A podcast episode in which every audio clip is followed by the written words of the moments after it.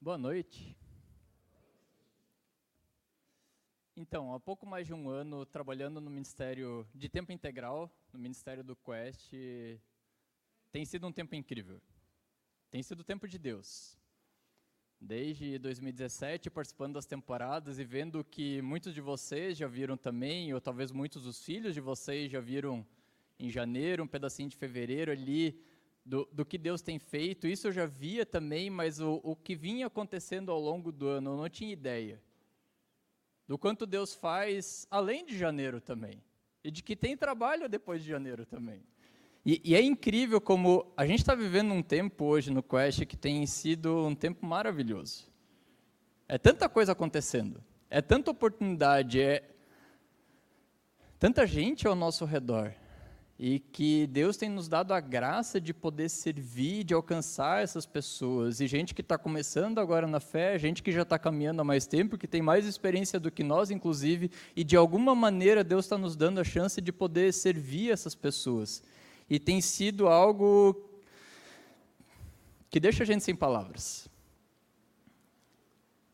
Eu realmente tinha ilusão anos atrás de que Passou janeiro, pronto, a coisa se acalma. Tinha construção, passou a construção, agora está tudo resolvido e não, não. A equipe está aqui para como testemunha disso. E esse ano de maneira especial, não só dos eventos que têm acontecido lá, mas tantos contatos com pessoas. E, e, e passa janeiro, a, a ideia é que a gente começasse a descansar um pouquinho depois. A gente dá uma parada leve para poder voltar com tudo depois e não parou ainda. E, e vinha, e viagens, e, e, Carol e eu, a gente precisou tirar um tempo um mês atrás e colocar na agenda, como talvez muitos de vocês já tiveram que fazer também, de ser intencional para parar, porque o ano mal tinha começado e a gente já não, não tinha mais fôlego, parece. Então a gente resolveu tirar 10 dias de férias. E finalmente chegou, o tempo de parar um pouco. A gente planejou para poder ter isso da melhor maneira possível. O Daniel contou um pouquinho de mim e para vocês que não me conhecem, eu sou uma pessoa que gosta de planejar muito. Ou um pouco, pelo menos. As risadas aqui foram acidentais, viu? E essa foi uma viagem bem planejada, assim. Meu, deu para olhar assim, tudo certinho, o roteiro bem planejado, as reservas feitas, a gente tinha olhado lugares que a gente queria comer, a gente ia fazer uma viagem de carro, o pessoal do nosso PG sabe também como aconteceu tudo. Ia ser uma viagem grande, mas estava tudo conforme, tudo planejado, tudo certo já, não tem erro, não tem como dar errado. A gente ia sair num domingo de manhã para aproveitar também o, o, dia que tivesse menos estrada, pegar 101, vocês sabem como é que é, então tá tudo certo. Com um pequeno detalhe de que no sábado à noite, poucas horas antes da gente sair, a gente vai no banco então para sacar um dinheiro, para ter tudo garantido, assim, vai que acontece alguma coisa, não vai acontecer nada, mas vai que acontece alguma coisa na estrada, na viagem, a gente está guardado também, a gente está tá tudo certo até que o carro resolve não sair do lugar. No sábado à noite. Chama o guincho.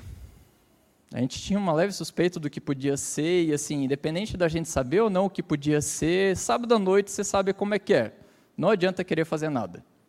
Vai até em casa, e aí começa a decisão. E aí, a gente vai sair para viajar ainda ou não? A gente vai tirar esses 10 dias, e as reservas que estão feitas, e todo o planejamento que foi feito. Aquela noite não foi fácil. Realmente não foi fácil.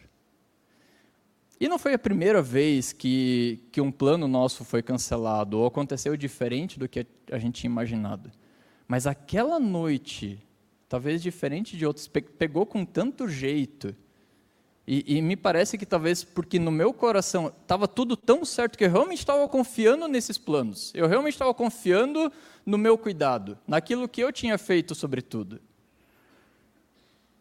E aí, quando a casa cai, é, aquele, é, é daqueles momentos que a gente percebe que a gente não se basta. Foi mais do que uma viagem simplesmente que tinha dado errado, foi mais do que um problema simplesmente que aconteceu.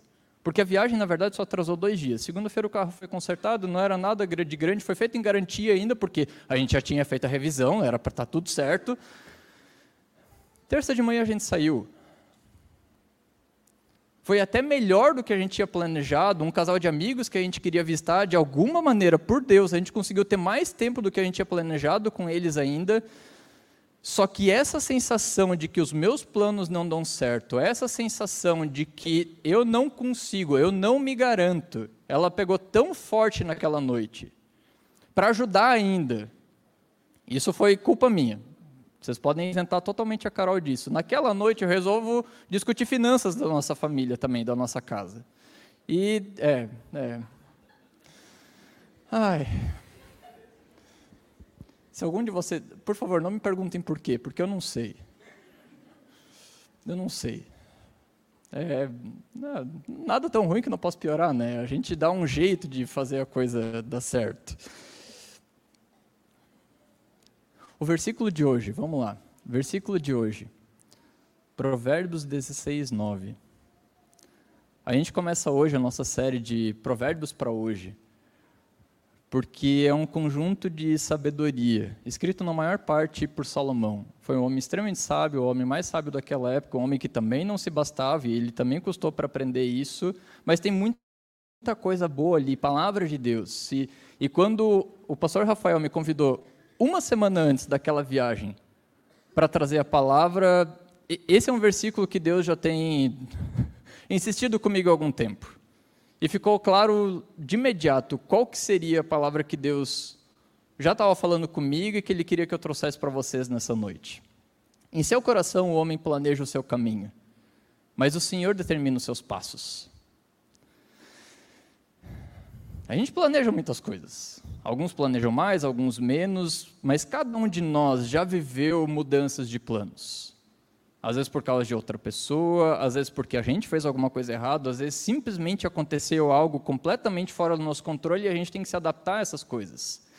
E o meu plano, pensando naqueles primeiros dias da viagem, é, era usar isso como exemplo. Eu até pensei, não, eu vou extrair alguma coisa boa dessa encrenca toda aqui. Eu já tenho até uma história para contar para vocês agora. E eu vou dizer, especialmente, talvez o meu lugar nessa noite aqui seja especialmente dizer o que não se faz. Gente, não discutam finanças quando o carro der problema. Por favor. E quando a gente precisa mudar os nossos planos, geralmente é tempo da gente poder tirar uma lição disso. Tempo de crise não é hora de tomar decisão. A gente falou bastante disso no começo da pandemia. Tem alguns pontos básicos nessas horas de mudança que ajudam demais a gente. E o meu plano, de novo, o meu plano essa noite, era só contar desses pontos básicos e talvez facilitar um pouco a sua vida, de coisas que eu sei que se eu tivesse feito, iam ter facilitado a minha. O problema é que Deus, de vez em quando, tem outros planos para a gente.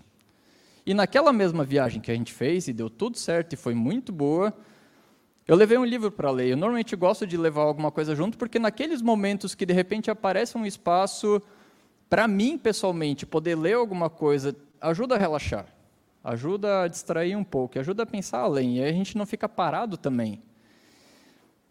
Mais uma vez eu descobri que escolher livro para séries não é uma habilidade que eu tenho. Porque tem um livro que eu levei, pode passar o slide, de um autor chamado Charles Swindoll. Não se deixem enganar pela simpatia desse homem. Porque o livro é incrível. Mas não é aquela leitura leve, de boa, sossegada. Não é livro para férias, por favor, gente. Ele é incrível.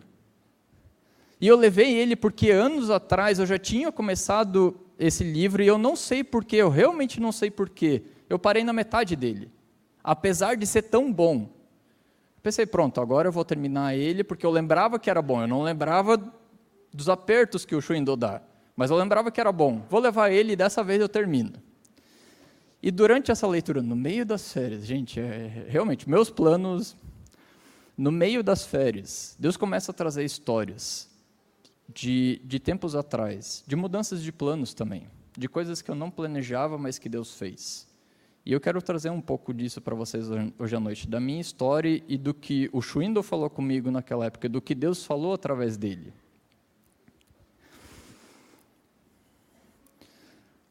o Daniel comentou um pouco do, do meu processo de ordenação. E, e, cada um dos pastores, missionários na igreja luterana passa pelo período da faculdade, com as aulas, com estágio, e, e eu tive a alegria de ter dois anos e meio de estágio na, na, numa comunidade de Florianópolis, e foi um tempo extraordinário. Tempo de aprendizado, tempo de confirmar ministério, tempo de ver Deus agindo de maneiras incomparáveis. Tempo de, de aprender com uma igreja que tomava intencionalmente o propósito de acolher pessoas de fora, de ser intencional nisso, de, de cuidar para que os membros pudessem crescer em maturidade, mas também não ficar só focado no umbigo dos membros e olhar para pessoas de fora. E foi extraordinário aquilo lá. Então, passou esse período de dois anos e meio de estágio, faço, coloco então o processo de seleção da igreja luterana e vem o período prático de um ano e meio. E não foi isso que eu vivi naquele tempo. Foi uma igreja muito mais fechada, muito mais focada em simplesmente atender os interesses dos seus membros. E eu achava que naquela época o problema era o pastor, que era o meu mentor também. Que dava para ver que ele não tinha muito essa visão de alcançar pessoas de fora. E eu, hoje olhando para trás, percebo toda a minha arrogância de, de achar que, sendo o problema dele, vou passar esse período de um ano e meio Daqui a pouco vem o primeiro envio, que então eu seria enviado para uma igreja e eu seria o pastor, eu seria o missionário daquela igreja. E quando eu for o pastor, a coisa vai acontecer.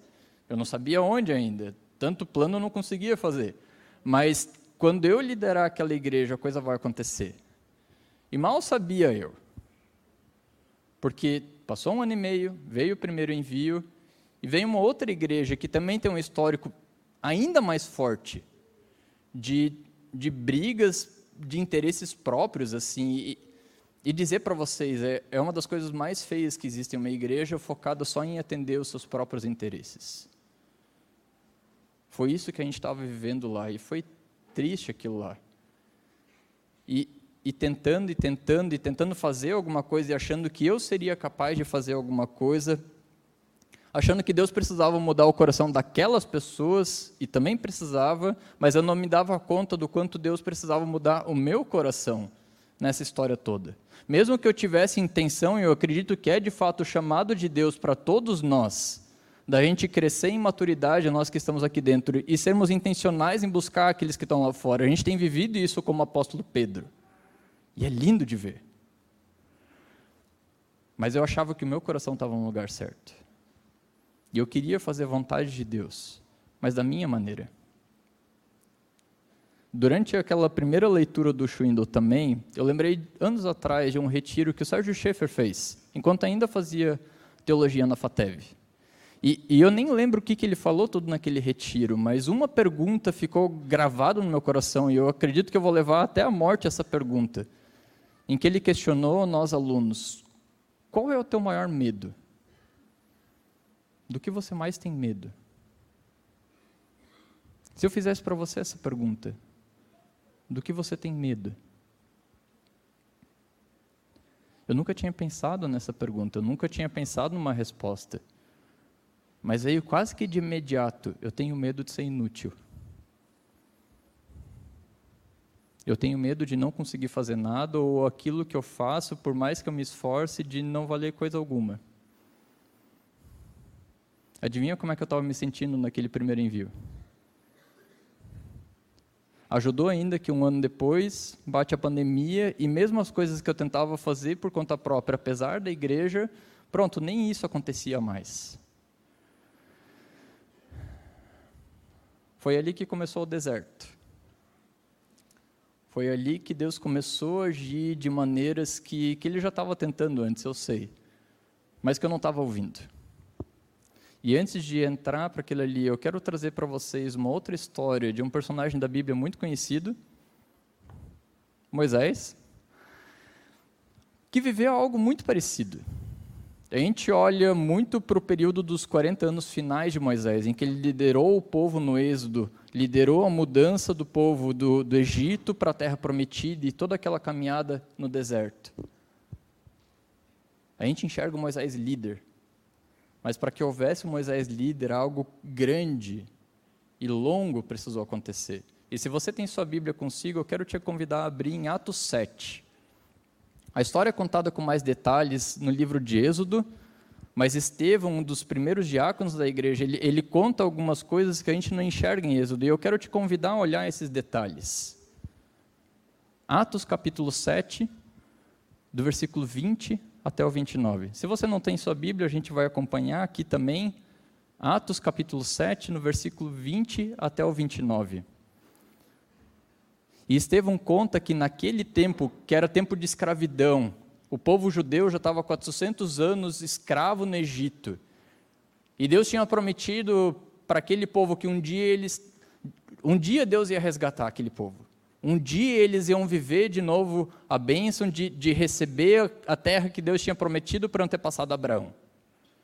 Deus ia fazer isso, Deus não tinha falado como, mas Deus ia fazer. E naquele tempo que a coisa parecia mais feia, naquele tempo que era mais improvável que alguma coisa fizesse, ou que menos parecia que Deus estava fazendo alguma coisa, naquele tempo nasceu Moisés, que era um menino extraordinário.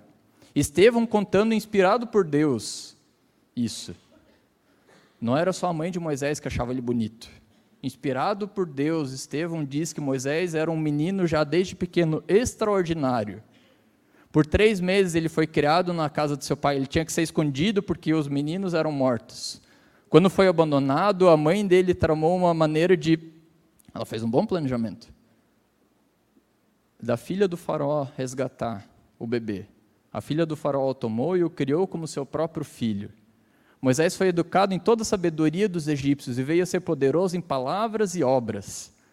Ao completar 40 anos, Moisés decidiu visitar seus irmãos israelitas. Ao ver um deles sendo maltratado por um egípcio, saiu em defesa do oprimido e o vingou, matando o egípcio. Ele pensava que seus irmãos compreenderiam. Mal sabia Moisés, mas ele realmente achava que eles entenderiam que Deus estava usando Moisés para salvar eles. Mas adivinha, eles não entenderam o recado. No dia seguinte, Moisés dirigiu-se a dois israelitas que estavam brigando e tentou reconciliá-los, dizendo: Homens, vocês são irmãos, por que vocês se machucam um ao outro? Mas o homem que maltratava o outro, os dois judeus, empurrou Moisés e disse: Quem foi que te nomeou juiz e líder sobre nós? Você quer matar-me como matou ontem o egípcio? Ouvindo isso, percebendo que ele foi descoberto, percebendo que o plano dele para começar aquele resgate não tinha dado certo e ele nem conseguiu esconder direito, porque no Êxodo conta que ele até enterrou o egípcio e nem isso ele fez direito. Ele foi descoberto e quando ele percebe isso, ele foge para Midian, onde ele fica morando como estrangeiro e teve dois filhos. Até aqui. A gente não sabe bem ao certo, a gente sabe que aos 80 anos Moisés foi chamado naquela história incrível da sarça ardente, daquele arbusto que queimava sem se queimar, e Deus chama ele no Monte Sinai, o monte que se tornou sagrado para os judeus. A gente não sabe se já naquele primeiro momento Moisés tinha 40 anos, nesse momento da história agora. A gente não sabe se ele já tinha algum chamado, mas de alguma maneira ele sabia o que Deus estava querendo. Ele sabia da promessa de Deus de resgatar aquele povo. E por algum motivo ele se acreditava o homem para poder fazer esse trabalho. E ele realmente pensava que seus irmãos, o seu próprio povo, gente do seu próprio sangue, entenderia o que ele estava fazendo. E que Deus estava usando Moisés para salvar eles. Moisés queria fazer a vontade de Deus. Mas ainda não era o tempo. E adivinha, quando Moisés tentou forçar as coisas, tentou fazer as coisas do jeito dele, nem mesmo os irmãos dele compreenderam, nem eles entenderam o que estava acontecendo. Pode passar? Moisés era a pessoa certa para o trabalho. E por vários motivos. Moisés ele tinha contatos tanto entre os judeus quanto entre os egípcios. A criação dele era como poucos da época. A criação dele no palácio permitia ele ter uma sabedoria, permitia ele ter um conhecimento como nenhuma outra cultura daquela época tinha. De poder aprender línguas diferentes, de poder aprender história, era um dos poucos lugares em que se tinha registro escrito. E não era fácil, mas Moisés passou por aquilo. Outros registros fora da Bíblia dizem, apontam Moisés como um grande líder militar também. Ele tinha a faca e o queijo na mão, ele tinha a idade certa para isso. Mesmo que 40 anos naquela época, a pessoa não tinha mais tanta, tanto vigor como teria hoje. Mas com 40 anos, certamente ele tinha o respeito de qualquer um que olhasse para ele. Ele seria um ancião entre o povo. E mais importante do que isso, ele se importava com o problema. Às vezes a gente até brinca que se Deus está te incomodando com alguma coisa, se Deus está te ajudando a enxergar algum problema, talvez você seja a pessoa para poder resolver aquele problema. Às vezes é, às vezes não é. Aqui certamente não era, não ainda. Moisés realmente se importava, ele foi ele se dispôs a derramar sangue para cumprir a vontade de Deus. Mas Moisés teve que aprender mais uma coisa, pode passar mais um? Que quando algo não pode ser feito da maneira de Deus, isso não é da vontade de Deus. Se Deus está te chamando para alguma coisa, ou se você acredita que Deus está te chamando para alguma coisa, você não consegue fazer de uma maneira que, se, que seja conforme o caráter de Deus, isso não é de Deus, ou pelo menos não é ainda. Até pode ser que Deus já tinha chamado Moisés para liderar o povo, para trazer aquela grande mudança, para cumprir a promessa. Mas Deus não tinha chamado Moisés para assassinar aquele egípcio. E para fazer isso às escondidas ainda, para enterrar aquele corpo e fazer de conta que nada tinha acontecido. Isso certamente não era do jeito de Deus fazer. E cada um de nós procura a vontade de Deus, e, e é bom quando a gente procura. É uma das melhores coisas, uma das melhores sensações poder estar no centro da vontade de Deus. Mas fazer a vontade de Deus não significa simplesmente completar aquilo que a gente foi chamado, mas fazer da maneira dele também e no tempo dele. Eu sei que certamente não foi o que eu fiz, tentando forçar as coisas naquela época que eu comentei.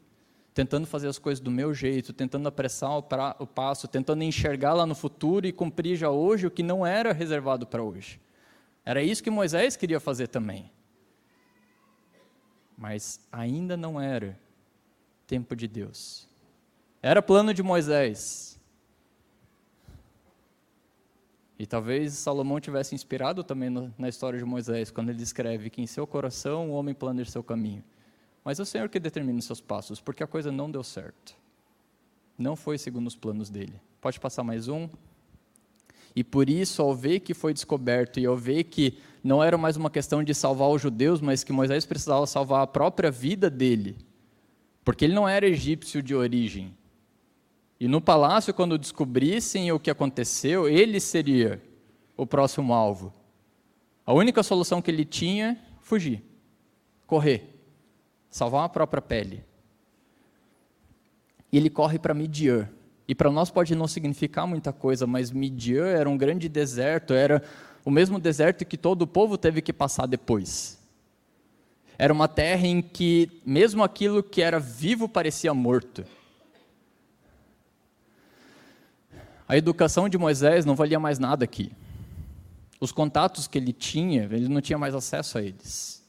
As posses que ele tinha como um, um morador do palácio se foram também. Ele mora como peregrino. E ele conhece a futura esposa dele ele vai morar na casa do sogro, mesmo a casa não é dele, é a casa do sogro.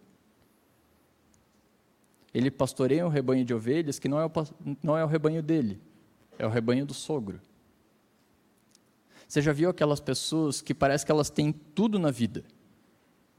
Elas têm um bom trabalho, uma família estável, bons amigos, tudo parece estar conforme.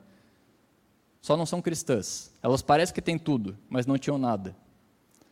Moisés chegou num ponto agora que ele achava que não tinha mais nada. Mas na verdade ele tinha tudo. Porque deserto no hebraico, pode passar mais um. A palavra para deserto no hebraico é midbar.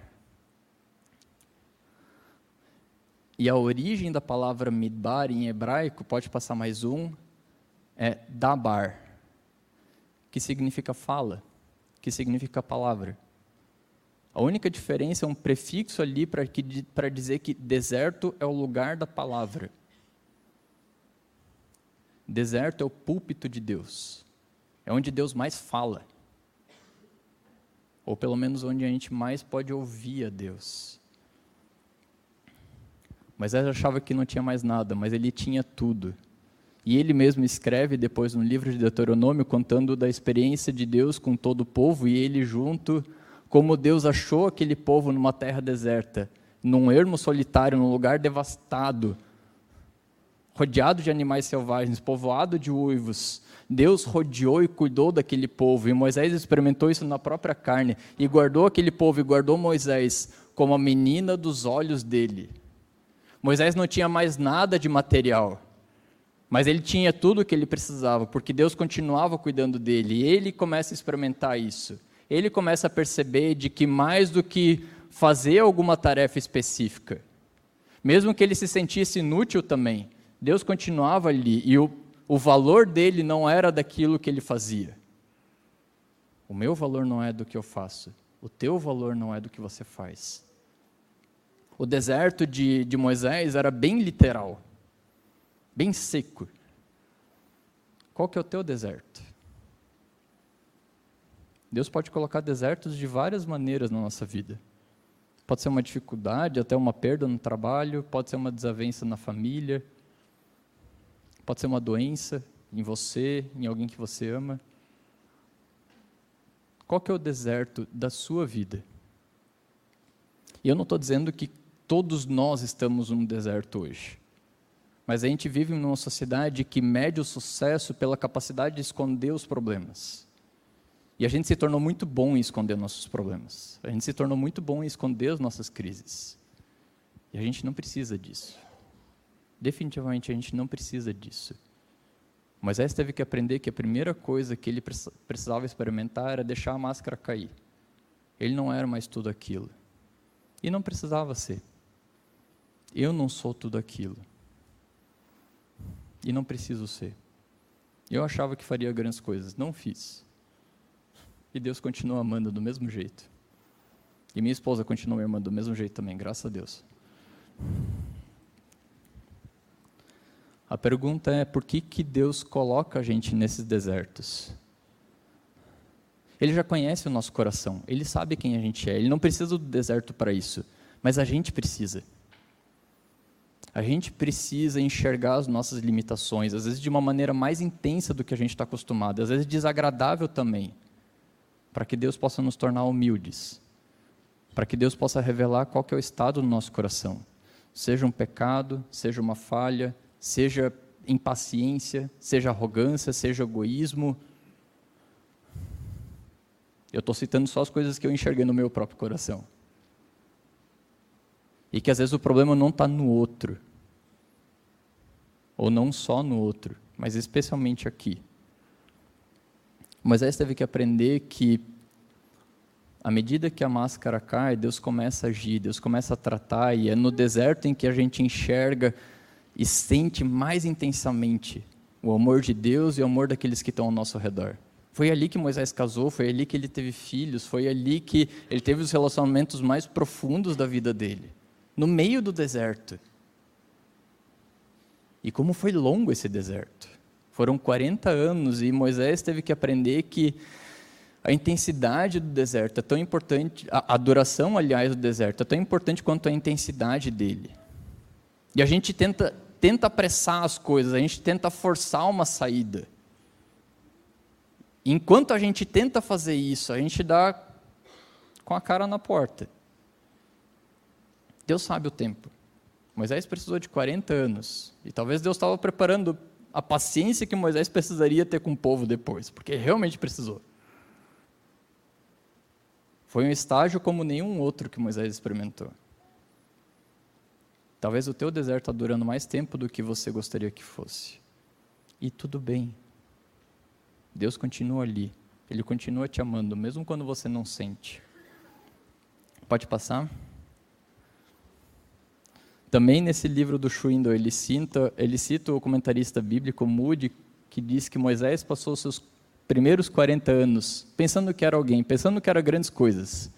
Os seus segundos 40 anos, ele passou aprendendo que não era ninguém, que não era nada.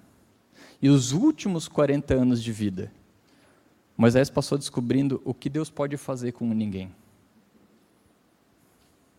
Essa é a nossa história. Convém que ele cresça e que eu diminua. E até isso acontecer, Deus não tem muito com o que trabalhar. Mas quando a gente reconhece isso, só Deus sabe o que Ele pode fazer na tua e na minha vida. Pode passar mais um?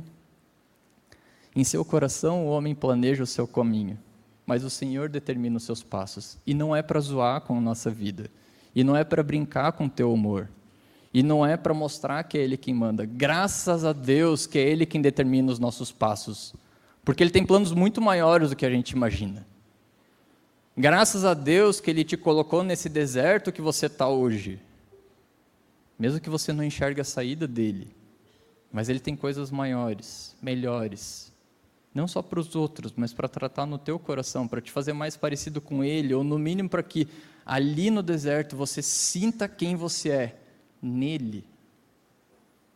E é isso que importa. Pode passar?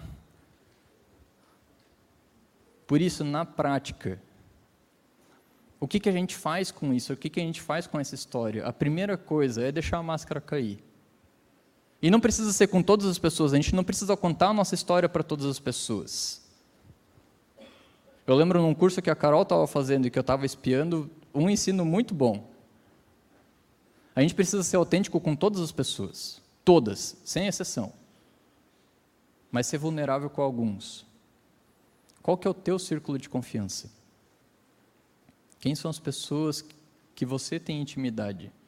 E se você não é capaz, como eu sei que eu não fui, por muito tempo de deixar a máscara cair com essas pessoas, talvez o teu círculo de confiança seja menor do que você imagina. Deixa a máscara cair. Deixa outras pessoas te ajudarem. Em segundo lugar, para. Para. Não, não tenta forçar as coisas. Não tenta fazer as coisas do teu jeito. Eu, eu, eu vou dizer o que eu precisava. Eu vou dizer para você o que eu precisava ouvir na, naquela época. Para de ser teimoso. Para de ser cabeça dura. Porque a gente só atrasa o processo de Deus fazendo assim. Para. Lembra do Salmo 46, 10? Aquietem-se e saibam que eu sou Deus. E tem dezenas de histórias na Bíblia. Elias precisou ir para o deserto no período de crise dele e ouve a Deus naquela brisa suave. Moisés precisou ir para o deserto, Jesus foi para o deserto. Às vezes na solitude, Às vezes, quando a gente não consegue fazer mais nada, para. Não tem problema parar um pouco. Ouve a Deus, porque Ele está falando. Ele te ama. E está tentando falar contigo. Em último lugar, não apressa a saída desse deserto. Deus sabe o tempo que precisa levar. Talvez eu sei dois dias, como a nossa viagem, talvez foram uns três anos, como o primeiro envio, talvez foram uns 40 anos, como Moisés. Eu, eu espero que não seja 40 anos na sua vida, mas pode ser. E Deus é capaz de fazer grandes coisas mesmo depois disso.